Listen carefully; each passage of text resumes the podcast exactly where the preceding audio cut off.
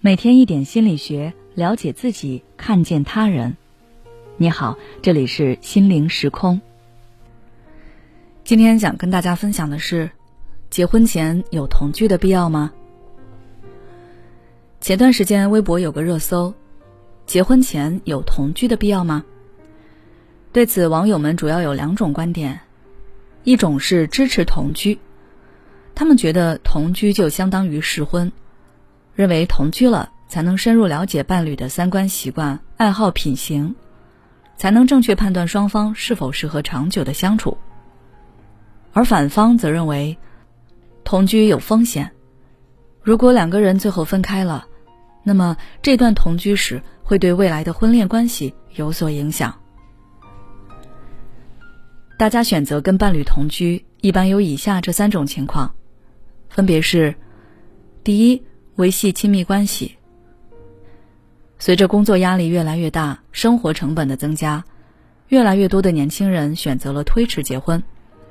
他们心理上还没有为进一步发展婚姻关系做好准备，但是感情又发展到了一定的程度。这个时候，同居就成了一个感情的过渡期，不仅可以维系亲密关系的发展，还不用像结婚那样面对那么多繁琐的事情。第二，判断关系是否能够走下去。有的人想要通过建立同居关系来近距离判断伴侣是否是适合的结婚对象。如果双方在同居期间关系越来越亲密，那么两人自然而然能够走入婚姻关系。但是如果双方的同居生活鸡飞狗跳，经常爆发矛盾和冲突，那也就说明两个人并不适合彼此。提前看清了关系的本质，及时止损。第三，利益衡量。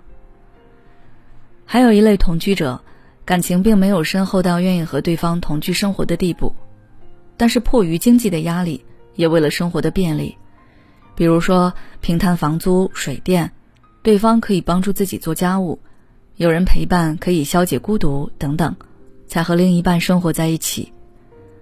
对这类人说，同居只是为了满足利益最大化的一种方式，能够给自己提供很多的生活便利，节约生活成本。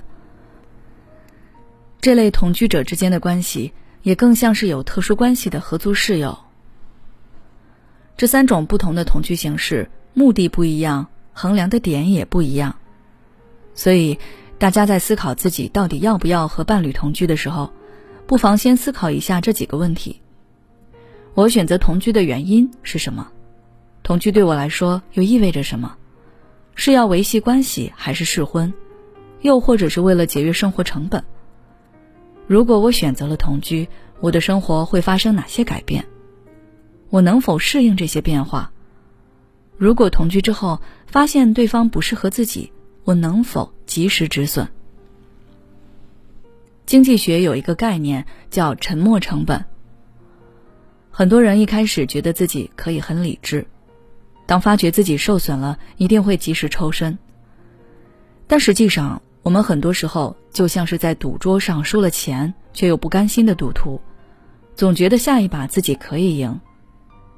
如果你选择同居之后，发现对方很自私，根本不考虑你的感受，但偶尔他又做的还可以，这时你会做出什么选择？能果断抽身吗？